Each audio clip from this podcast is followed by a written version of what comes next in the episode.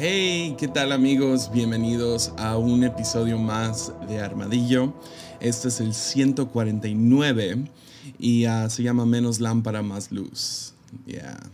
Ah, e, este mes, septiembre, yo sé que ya ah, el episodio pasado salió en septiembre, pero tenía medio planeado tomar los próximos cuatro episodios y hacer algo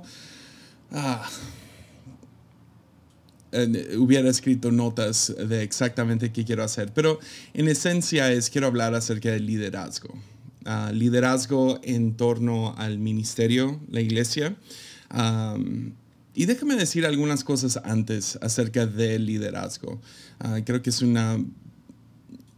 No sé, se me hace importante explicarlo poquito. Número uno, Ah, hay muy buenos podcasts enfocados en esto. Entonces yo, yo medio he, evitado el tema para no estar, no sé, sobreposicionándome sobre otros, ellos sobre mí o hablando de lo mismo. Ah, y son muy, muy buenos. Tienes Liderazgo sin Censura de Chris Méndez tienes Haciendo Iglesia con los Barrier, ah, tienes otro que me encanta que es el de Robbie Rembao ah, acerca del liderazgo en construcción. Ah, tienes muy buenos podcasts acerca del liderazgo y, la verdad es, no sé, y luego también el famoso Conversaciones Descalzas de Esteban Grassman, que por favor ya vuelve. pero hay buenos, buenos podcasts que se, que se enfocan primordialmente en eso y de vez en cuando se salen y hablan de, otros aspectos de la vida. Um, y yo he tratado de hacer lo opuesto, enfocarme en otros aspectos de la vida y de vez en cuando hablar de liderazgo. Ahora, hay algunos episodios que aplican al 100 al liderazgo cuando hablamos de ministerio, de ministros, ¿no? de uh, pastores y, y los que tienen, están a cargo de algo.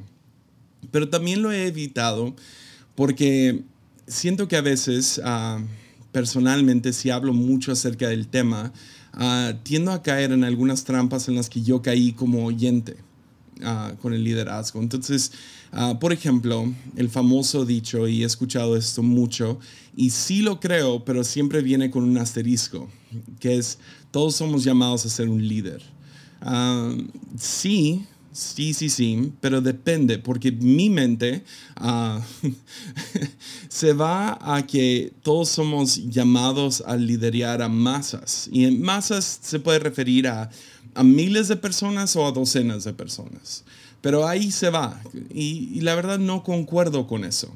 Ahora, en el hecho de que todos debemos de tomar responsabilidad, ah, entonces un padre de familia, una ama de casa, Ah, sea que eres empleado en un negocio y tienes algunas responsabilidades, uh, liderarte a ti mismo. Uh, creo, creo todo eso es cierto y cualquier enseñanza de liderazgo puede aplicar a diferentes masas, ¿no? O sea, si es a ti mismo, liderándote a ti mismo, tomando responsabilidad por tu propia vida, creo que eso hay mucha verdad ahí, pero no creo que todos son, son aptos o son llamados o destinados a liderar a las masas, sean docenas o miles.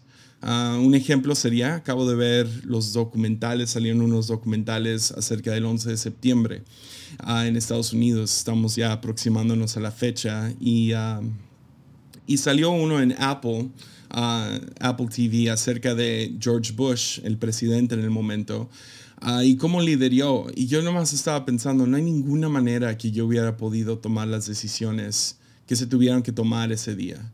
Ah, o sea, no estoy hecho para liderar una nación. Ah, sería absurdo pensar de esa manera. Y hay cosas que simplemente, o sea, son obstáculos, preparación o dónde nací o cómo, no sé, cómo fui formado desde joven hay cosas que no voy a poder liderar y tengo que aceptar eso. La edad es una. Ah, es, simplemente hay cosas que no voy a poder tener responsabilidad sobre eso aunque quiera. Pero eso no es cierto para todos. Obviamente tenemos presidentes y tenemos gobernadores y tenemos gente en, la, en liderazgo mundial y liderazgo de diferentes esferas de influencia, sea religioso, sea institucional, sea salud, ¿no? Ahorita hay mucho liderazgo de salud por, la, por lo de la pandemia. Y no todos estamos hechos para eso. Entonces es la simple verdad. sin embargo, hablando acerca de, en específico, liderazgo ministerial, ah, el problema que lo evito es por lo mismo, no siento que todos son llamados a eso, a, ser ministros, a liderar a docenas o a miles. Ah, entonces lo evito por lo mismo, quiero, hablar, quiero, quiero alcanzar a, todo tipo de personas con este podcast.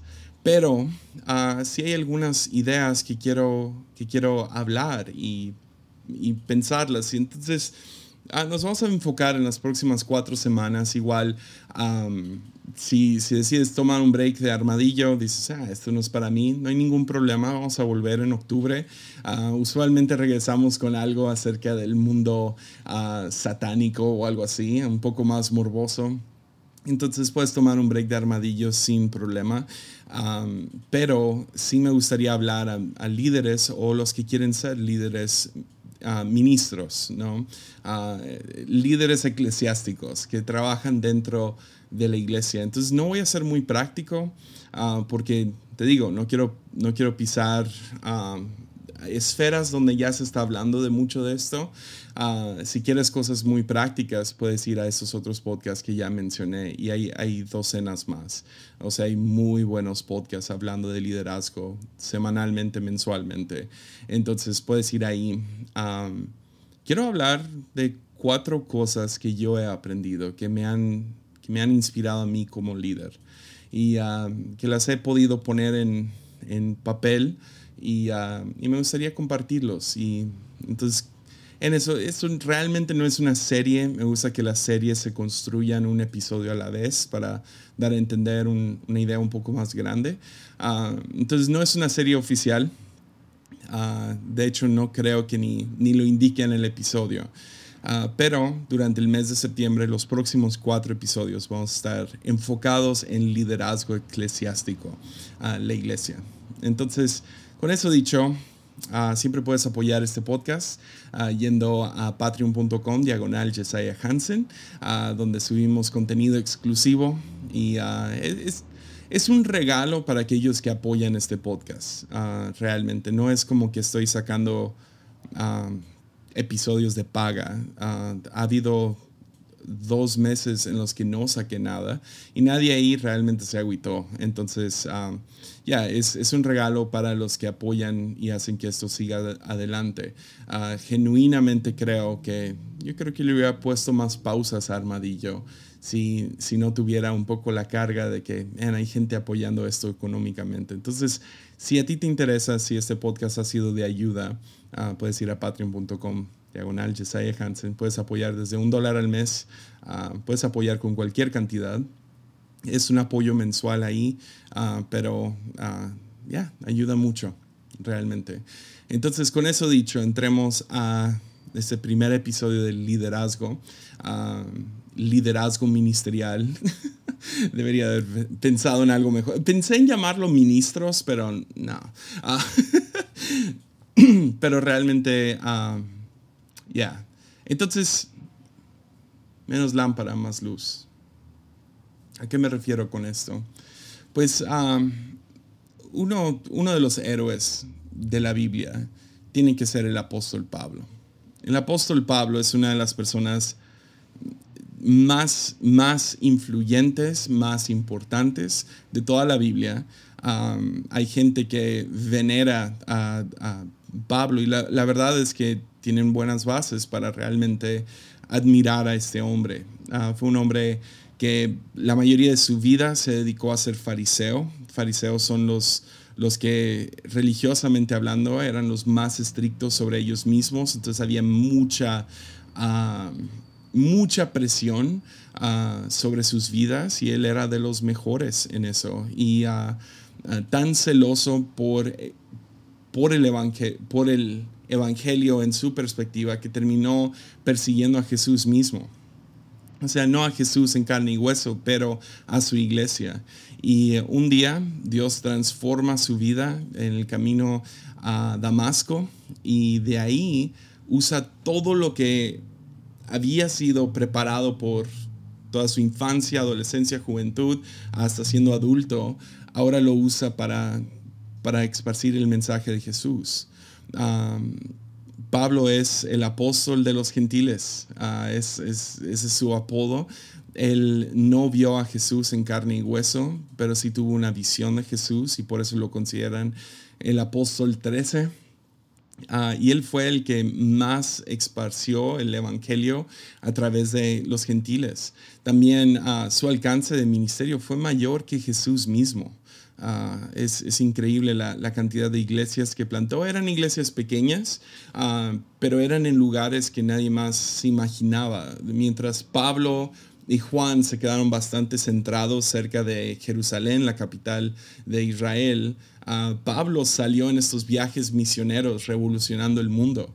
las enseñanzas de Pablo son un, son un pilar para la cultura oeste hoy en día. O sea, estamos hablando de Estados Unidos, México, toda Latinoamérica, muchas partes de Europa y terminó escribiendo mucho del Nuevo Testamento. Entonces después de Lucas es el que escribió más palabras del Nuevo Testamento. La mayoría son cartas a estas iglesias que plantó. O sea, el vato es la ley. la verdad. Es un, es un hombre no sé, se enseña de él todavía en escuelas prestigiosas a su filosofía de vida. No en escuelas cristianas, en, universidades tipo Harvard ah, hay, hay cursos sobre la vida de Pablo. Entonces es uno de, los, uno de los filósofos más importantes. Lo ponen a un lado de Platón y a un lado de Aristóteles y diferentes personas así. Está fregón. Pero en su vejez ah, escribió la segunda carta a la iglesia de Corintios. Y uh, ves un Pablo un poco más, uh, ves un, un, Pablo más vulnerable. podría, si me animo, a decir un poco inseguro. Lo, lo, que había pasado es que llegaron algunos falsos maestros, aparentemente más elocuentes, más atractivos. Ellos son el grupo de, nuevos maestros que están llegando Ah, con los que todos se quieren tomar la selfie. Ah, llegaron con sus skinny jeans y sus tenis caros, ah, pero están enseñando cosas que son falsas. Primordialmente están tratando de arrancar a los de Corintios, están tratando de moverlos de vuelta al judaísmo. y, y, Pablo, Pablo se siente inseguro porque él plantó la iglesia, les está enseñando de lejos, él está todavía plantando iglesias en todos lados, pero se siente inseguro porque la gente de la iglesia no está defendiendo a Pablo, sino cuando estos nuevos maestros hablan mal de Pablo, ellos están concordando. Entonces, ah, Pablo siempre, siempre parece ser, la Biblia lo describe como una persona que no quieres conocer en persona.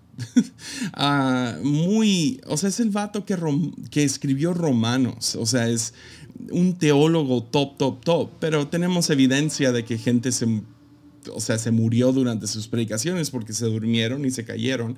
Ah, no era una persona muy extraordinaria y Pablo está en dolor porque nadie lo está defendiendo, ah, pero la manera que él se defiende a él mismo ah,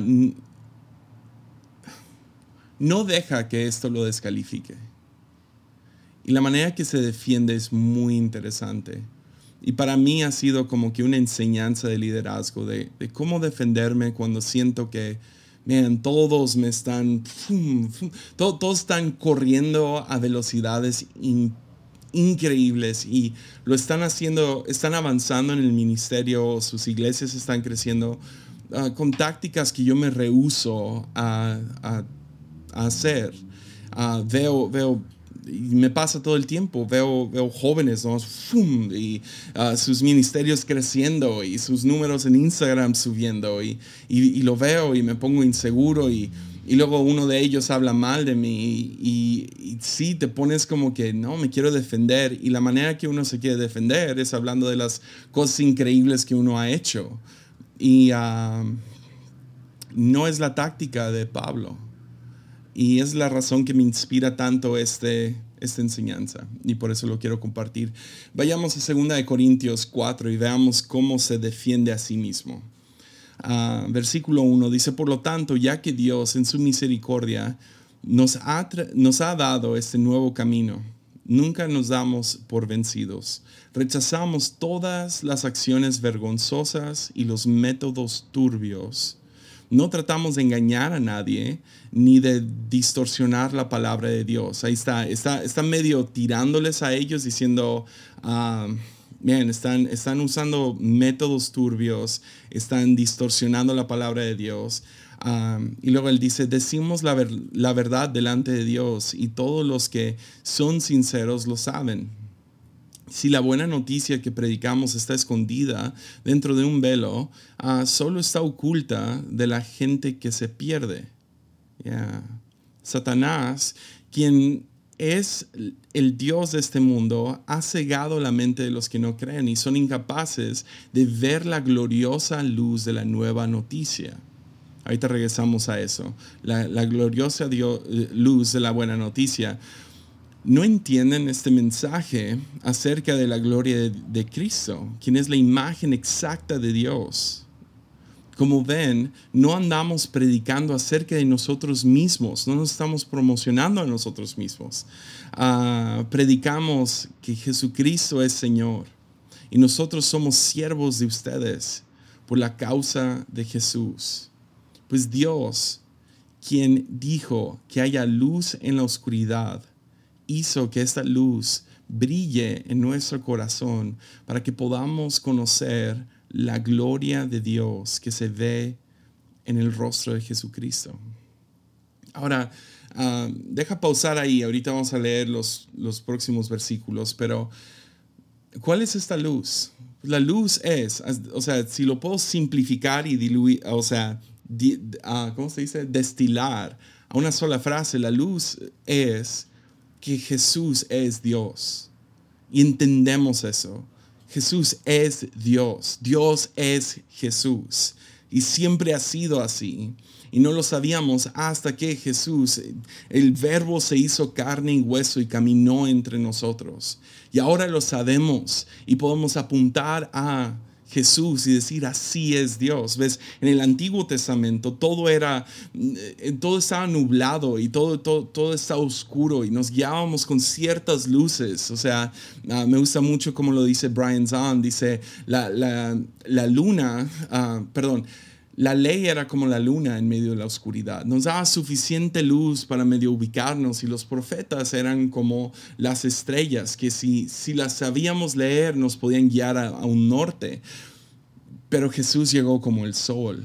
No nomás siendo luz en sí, sino iluminando todo lo demás. Si quieres saber algo acerca de Dios, ve a Jesús.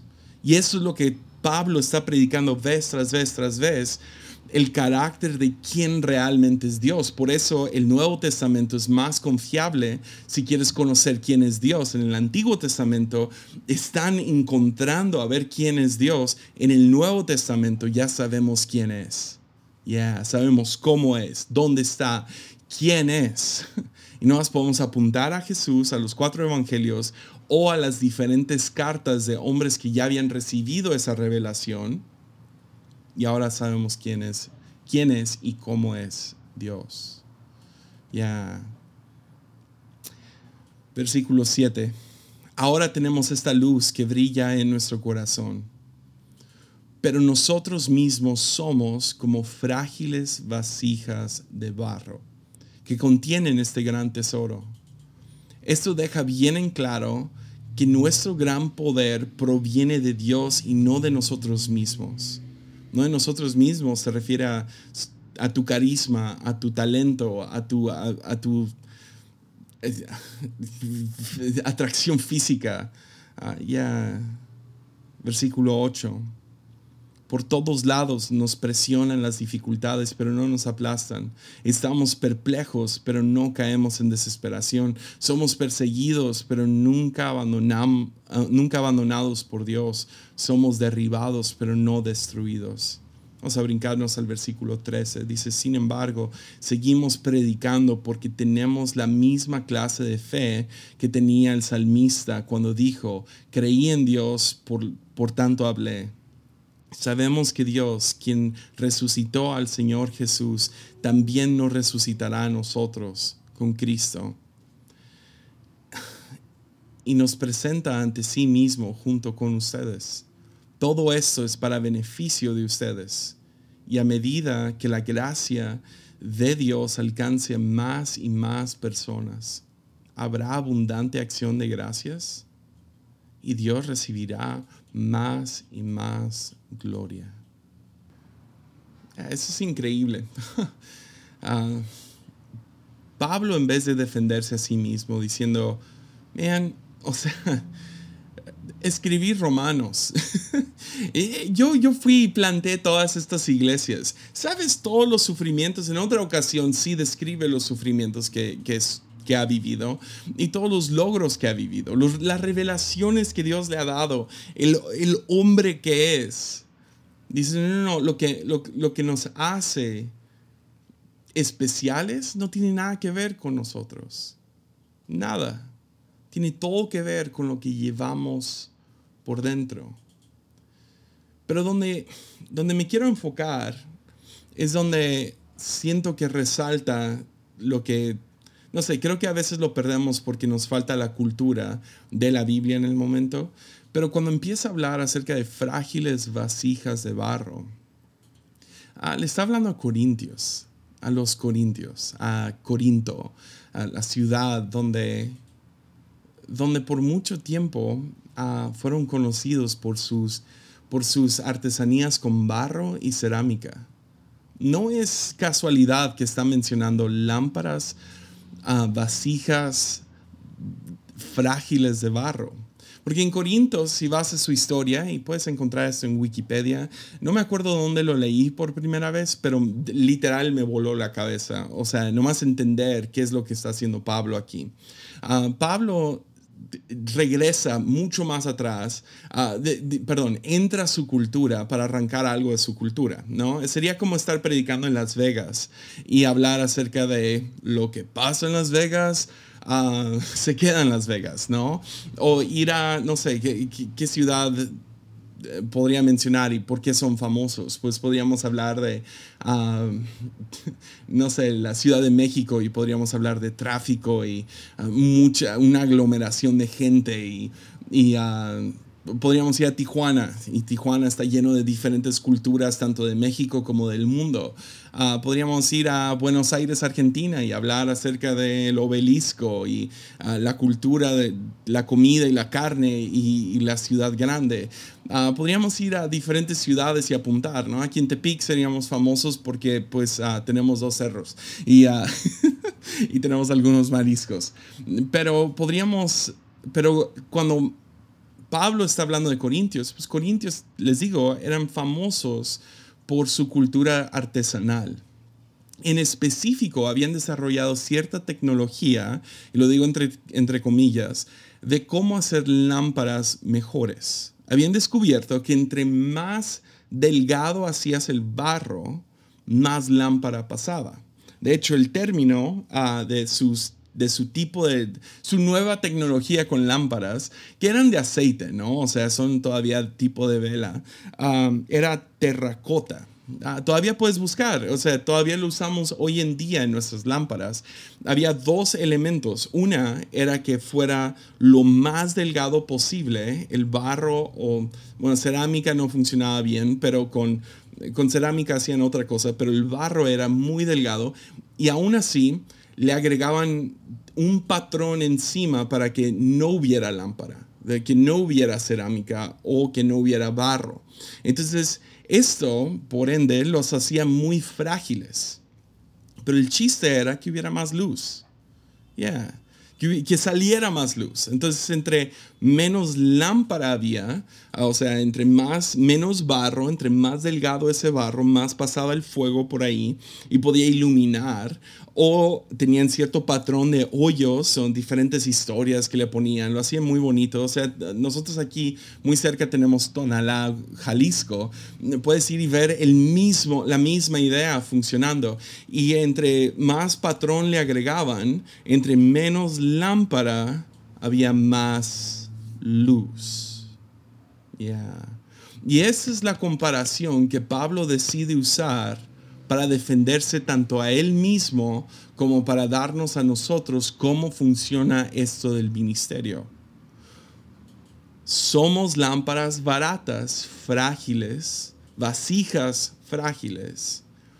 Y somos, y, y es la otra cosa, los hacía muy baratos. Eran frágiles, eran baratos, pero daban más luz. Entonces, a lo mejor él, se está, él está diciendo, sí, soy tan común que lo único impresionante es la luz que tengo en mi interior. La luz de la esperanza de quién es Jesucristo. Si hay gloria, solo puede venir de un lugar. Entonces no hay confusión para Pablo. Sí, a veces nos ponemos inseguros. Decimos, es que no tengo el carisma, o no tengo la habilidad, o no tengo eso, no tengo lo otro. Y Pablo dice, bien, qué bueno. Porque ves toda, toda esa faramaya y toda esa, eh, toda esa lámpara termina estorbando lo que realmente importa para la lámpara. Y es que haya luz. Si no se puede prender, ¿de qué sirve? Entonces sí, a lo mejor ahí dices, ah, qué, qué bonita palabra. Pero cuando leo estos versículos, me animan y me desaniman. ¿Por qué? Porque entre más madura Pablo, entre más crece, entre más envejece, yo estoy pensando que lo voy a ver más fuerte que va a tener más dominio propio, que va a ser más, no sé, más revelaciones, va a ser más, va a ser más fregón, va a ser más la ley. Pero entre más crece y más su ministerio, más ministerio hace, más humilde se vuelve. Ahora, no humilde como que, ah, en carácter humilde, realmente se vuelve menos lámpara. Y esto me asusta. ¿Por qué? Porque miren, empieza en sus primeras cartas hablando, cuando habla de sí mismo, se compara con los apóstoles y dice, de los apóstoles yo soy el peor. Y podrías ver eso y decir, ah, pues sí es cierto, sí, porque ves, ellos caminaron con Jesús por tres años, a lo mejor no eres el peor, hay uno más que se llama Judas, que hizo dos, tres cosas malas, pero bueno, tú perseguiste cristianos y luego después medio te añadiste, tomaste 14 años construyendo um, tiendas de campaña y uh, sí, te tomó un rato, pero bueno, y vas empezando en esto, entonces podríamos decir que sí eres el peor. Pero luego se va y, después en una de sus cartas dice de los cristianos, de los creyentes, del cual soy el peor. Ok, ahí no, no sé. O sea, eres Pablo. Eres una de las personas que más admiramos ahora dos mil años después. ¿De qué estás hablando? Y luego después de eso, ¿quién sabe qué pasó? Pero cuando habla acerca de pecadores, él dice de los cuales yo soy el peor. What? No. No, ¿cómo crees, Pablo? ¿Cómo, que eres el peor?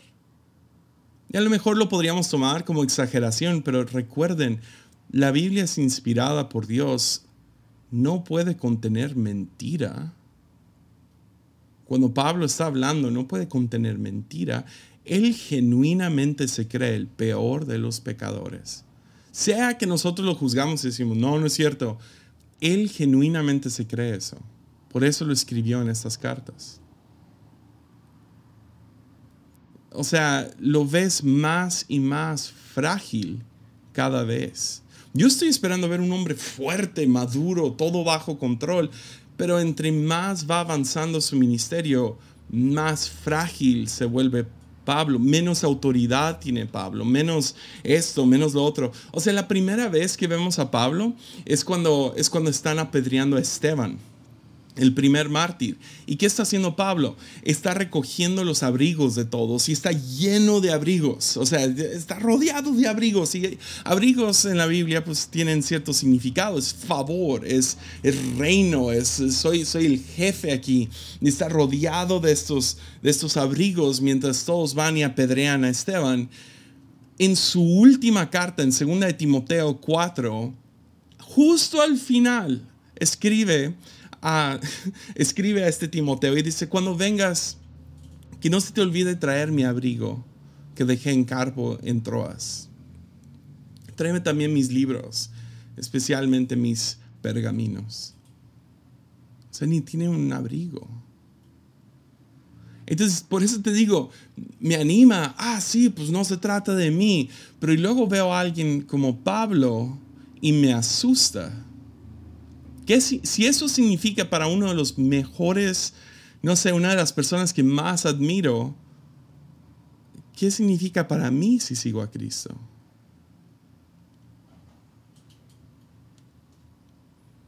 Es en, en la iglesia hablamos mucho acerca de ir, hablamos mucho acerca de victoria y un día vamos a llegar y va a haber cierta victoria y victoria sobre victoria. Y yo pensaba que victoria significaba nunca caer o sentirme lleno, satisfecho, tengo las respuestas, soy maduro. Es como cuando eres un niño, ¿no? Y vas en el carro y vas manejando de una ciudad a otra, no sé, un tipo road trip, ¿no? Un, viaje. Y ah, vas en el carro y de niño, pues ya te desesperaste, entonces empiezas a preguntarle a tus papás, ¿ya llegamos? ¿Ya llegamos? ¿Cuándo vamos a llegar? Y cuando estás dirigiendo una iglesia o cuando estás pastoreando, o si estás dirigiendo cualquier nivel de gente, uh, el, hay un sentimiento de que, uh, aquí a la vuelta, de repente, voy a, finalmente me van a tomar en serio, o vamos a avanzar, o vamos a construir tal edificio, o vamos a finalmente llegar a ese número de gente, o me van a invitar a tal conferencia. ¿Ya llegamos? ¿Ya llegamos? ¿Ya llegamos?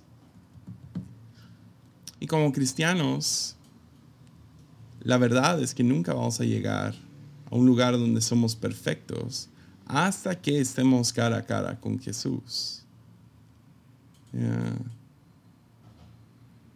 Entonces, a lo mejor suena ofensivo, pero me ha ayudado mucho no a centrarme de nuevo. Cada vez que me siento inepto, no siento que estoy avanzando, o siento que estoy, todo el mundo me está rebasando y veo, man, hay éxito allá y hay éxito allá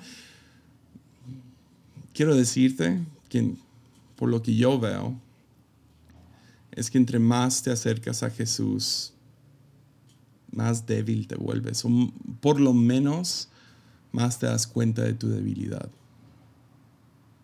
Entonces es una de esas donde entre más te acercas, más lejos te sientes. Entre más cómodos estamos con esa realidad, es, es posible que empiece a brillar más su luz. Entre más frágil eres, entre más quebrantado eres, más luz puede salir por las grietas. Porque menos lámpara, más luz. Porque reconoces que necesitas un salvador, ¿no? Reconoces que necesitas un proveedor, reconoces que necesitas su voz, entre más te, acercas, más te, más te das cuenta de que realmente estás de alguna manera u otra discapacitado o débil. Ya, acuerdo pensando, uh, cuando ya me case o cuando ya sea pastor, yo ya no voy a luchar con lujuria. Ya, o cuando llegue a eso, cuando llegue a lo otro, uh, yo ya voy a tener las respuestas. Ah, cuando llegue a tal edad voy a tener suficiente dinero. O cuando gane suficiente ya no me voy a preocupar acerca del dinero. Y la verdad es que no funciona así. Cuando finalmente, cuando lleguemos a tal número de gente en la iglesia, entonces ya, o cuando tengamos cierto personal en el staff, o cuando, no sé, me inviten a tal lugar o hagan... No, te, vas dando cuenta, entre más te acercas a Jesús por lo menos, más te das cuenta de que más lo necesitas.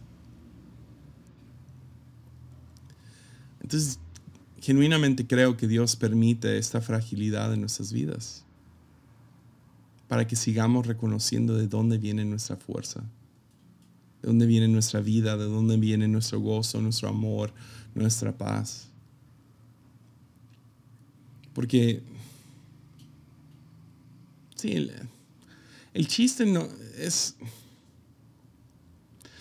entre más fuertes nos hacemos, entre más ricos, entre más auto, autodependientes somos, ¿esas palabras? No sé, más nos olvidamos de Dios. O sea, fuerza crea amnesia. Y ahora, el secreto es, no, no es, no es peca más, no es malgasta tu dinero, no es no, no aspires a más, deja la ambición atrás. No, no, no, no es nada de eso. Es, es mantente débil. Pero debilidad no, no, viene, de, no viene del músculo, ¿no? Ah, debilidad viene de, tu mente. Ya.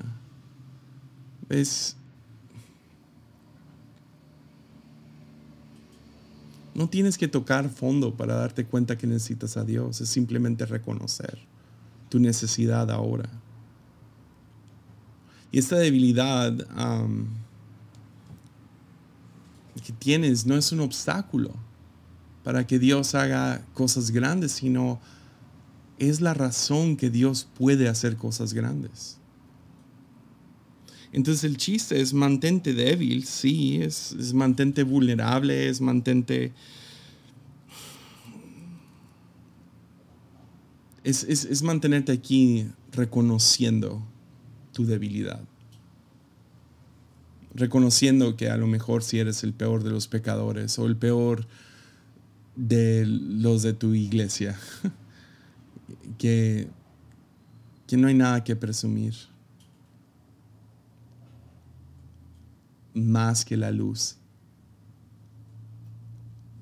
Y genuinamente creo que es cuando reconocemos nuestra debilidad que ahora sí Dios puede hacer algo poderoso en nuestras vidas. algunos saben, creo que lo he comentado aquí antes, que yo soy adoptado. Ah, fui adoptado desde bebé, ah, o sea, literal desde antes de tener conciencia. y fui adoptado por mis padres que no podían tener hijos. Ah, y, la verdad es que aunque soy adoptado, nunca en mi vida he sentido que ah, Diego y Mary Joe no fueron mis papás. O sea, siempre, y siempre supe, siempre es una pregunta, ¿cuándo supiste? Siempre, no sé, como que crecí sabiendo eso. y viene con sus ondas, ¿no? Y, lo que sea, pero, pero hace unos años, fue en el 2015 más o menos, fue la última vez que vi a mi madre biológica. Y fue una de las primeras veces que fui consciente. La había conocido dos, tres veces de niño. o sea, mis papás, cuando íbamos a Estados Unidos, siempre pasábamos a verla, a verla a ella y mis, mi familia. Y la razón que me dieron en adopción es, es, no podía conmigo. mi, mi mamá biológica ah, tenía, tenía o tiene, no estoy seguro, pero tenía grandes, ah, no sé, problemas con drogas, heroína en específico. Y ah, especialmente cuando me tuvo a mí, de hecho, cuando salí de, cuando, cuando nací, tuvieron que mantenerme en el hospital un rato para ver cómo, cómo había salido, porque ella había evidencia de que ella había tomado heroína embarazada. Ah, a lo cual Mary Joe, mi mamá, ah, dice, ah, saliste más o menos. pero, pero antes, antes de mí, ah, mi madre biológica había tenido dos embarazos antes, uno, uno fue una niña y uno fue un, dos gemelos. Y los tres salieron con cierto retraso mental. Los, los, dos gemelos mucho más severo que, que, mi hermana, pero mi hermana pues tiene sus dificultades. Y, uh, y pensaba, nada, va a salir igual Jesse. Y aún así me adoptaron, que es increíble. o sea, aún sin saber, pensaban, sí, va a salir mal. pero bueno, con eso dicho, uh, no, no podía conmigo. Su, su, estado económico, tener tres niños ya mal, tener un cuarto era, era básicamente ponerme a mí uh, en mucho peligro por los celos de los más grandes o nomás no poder cuidarme. Entonces la, la, he visitado dos, tres veces y esa fue la primera vez que fui medio consciente, uh, ya de adulto. Y cuando entré a su casa, cuando llegué, me di cuenta de que hay, hay, algunos problemas serios aquí. Una, uh, se ha vuelto una acumuladora, uh, que no sé si has visto esas series y no es igual que las series. Las series son bastante extremos con basura por todos lados, pero sí había muchas cosas en la casa, ¿no? O sea, cosas que dices, esto no va aquí, tienes que pasar por uh, periódicos de hace quién sabe cuántos años y tienen un montón de perros, así se, se mantienen. Es que tienen una granja de perros, entonces en un punto creo que tenían 100 perros en su casa, o sea, en su casa. Y cuando fuimos había, no sé, unos 30, 40 perros en su, en su casa y en el patio y en todos lados. Y pues, o sea, te imaginas, ¿no? comida de perro por todos lados que también atrae otros animales. Y uh, mis dos hermanos tienen un, un, retraso severo. Uno salió sin pantalones a saludarnos. Uh, ya están grandes, son más grandes que yo. Y muy difícil, muy difícil su vida. Ahora ella no puede caminar muy bien porque ahora tiene sobrepeso. Entonces cuando llegamos fuimos directo a su cuarto donde ella está en la cama y mi papá ah, me llevó. Ah, él se distrajo arreglando cosas en la casa. Mi papá es un constructor y arregla de todo. Entonces él se puso como que a, arreglar cosas y me dejó solo con mi, con, con mi madre. Entonces estuvimos hablando un ratito y de la nada se detiene y me dice, ah, te he estado, te estado estoqueando ahí en Facebook y puedo ver, um, estuve viendo tus, a tu esposa, wow, qué linda, y acaba de nacer mi hijo, y me dice, qué hermoso niño, y se veía en su cara el orgullo de que esto había sucedido, de que su hijo, quien dio en adopción, se había casado ah, con una esposa increíble y ya, había un hijo, ¿no? Y estaba, estaba fascinada y, y me enseñó, tenía una foto impresa a que ella había, o sea, imprimido con su computadora, entonces medio, y dije, ah, le hubiera traído fotos, ¿no? Y, uh, ya le enseñé en mi teléfono fotos y ya, wow, y así como con lágrimas y, y, uh, y de la nada se detiene y me mira y me dice, oye, uh, me dicen que, que eres famoso. Y yo, es una de esas ondas que cuando alguien te dice algo así, como que ah, eres bien influyente, es como, no, no. Pero en el momento, no sé, decidí dársela. me, dice, dicen que eres famoso y le digo, ¿cómo? Y me dice que, que, te invitan a predicar a diferentes lugares y que predicas el Evangelio de Jesucristo. Y ah, ahora ella es cristiana, o sea, a, lo que más que puede y, um, y creen en Jesús, creen, creen en Dios y uh, va a la iglesia cuando puede. Obviamente se le dificulta un montón. Y uh, estamos ahí hablando y, dice eso, ah, que, que, tu papá, digo, perdón, que tu papá me dijo que, que, que sales y predicas a diferentes iglesias, que eres un evangelista. Y, y ya se la di, sí, ni siquiera eres famoso, que muchas iglesias te quieren y sí, sí, sí, sí.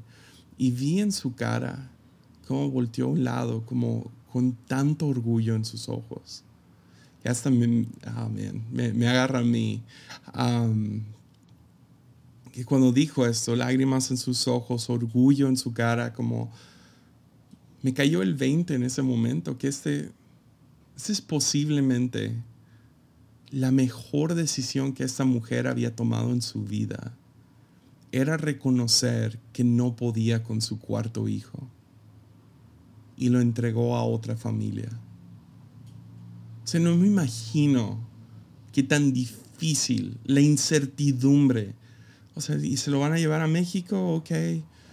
o sea, no, no me imagino hoy en día tomar a mi hijo y entregárselo a otra familia y reconocer tanto mi discapacidad de poder, no sé, que no, que no puedo, que yo no puedo, reconocer que no puedo con mi hijo a tal grado que se lo entrego a otra familia y la incertidumbre de a ver cómo le va, aún en esa decisión tan difícil, reconocer en ese momento, tomarse una pausa y ver que es a lo mejor la mejor decisión que ella tomó en su vida. Reconocer que ella no podía.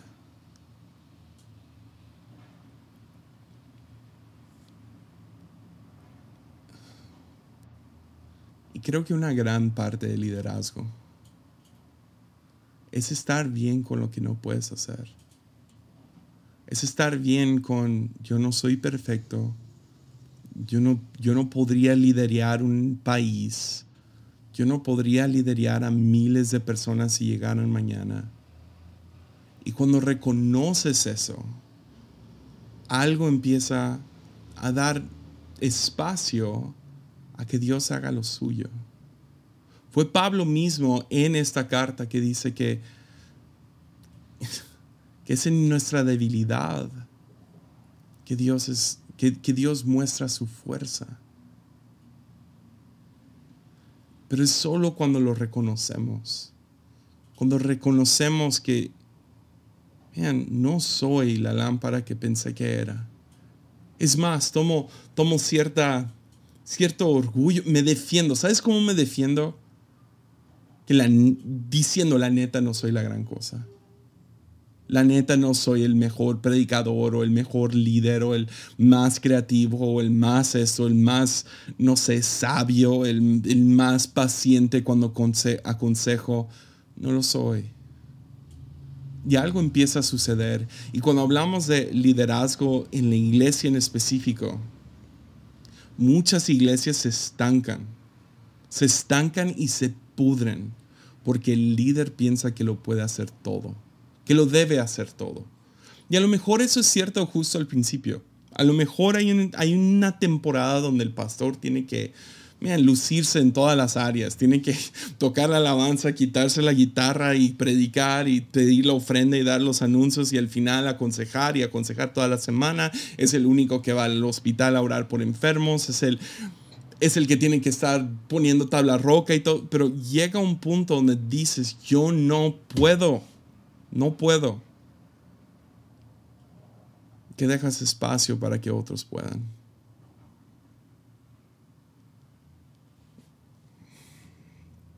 Es cuando un pastor es vulnerable, que empieza a ver crecimiento en otros. Es, es cuando un pastor reconoce, man, no, no, no tenemos suficiente ahorita como para entrar a tal edificio. Esperemos un momento más. Que empieza a ver actos de sabiduría. Ahora no es fórmula, no es una fórmula, es, es, es un es más que nada un principio. Reconoce que no se trata de la lámpara. Y a veces las mejores decisiones en nuestra vida van a salir de, de reconocer no puedo. Tiemblo, tiemblo al pensamiento de qué me hubiera pasado si me hubiera quedado atrás, si no hubiera sido dado en adopción. O sea, está, está constantemente en mi mente. Sin exagerar, lo pienso todo el tiempo y vivo tan agradecido. Sí con Dios, sí con mis padres que me adoptaron. Pero todo nació de una mujer que decidió, sabes que no puedo. No puedo. No puedo con esto. Hay, poder en esas dos palabras. No puedo. No se trata de mí.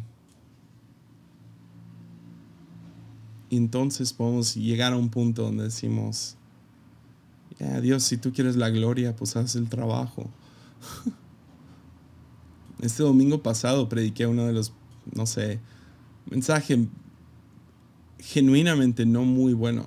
No, no, no fue, o sea, en papel no es la mejor predicación. Y, y, me acuerdo llegando a un punto diciendo, es que no está suficiente bueno, tengo que trabajarlo más, no hay conclusión, no llega nada a este mensaje, nomás voy a confundir a gente.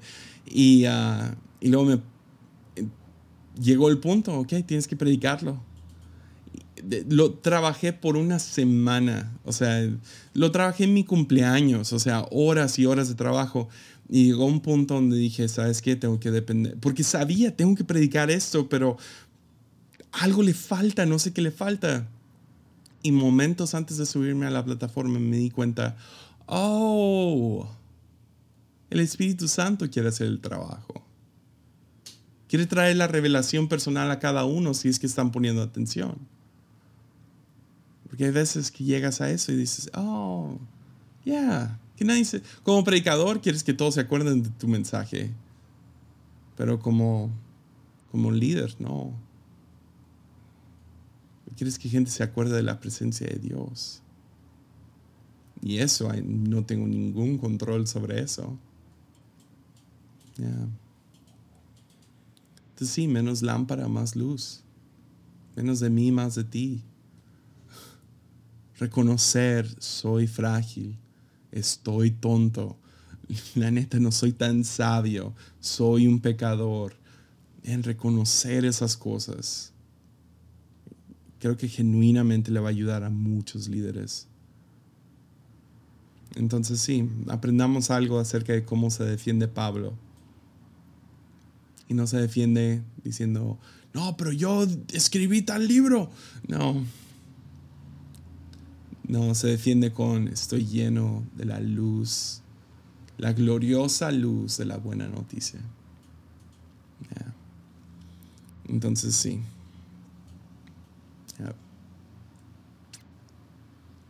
Entonces sí, vamos a hablar acerca del liderazgo.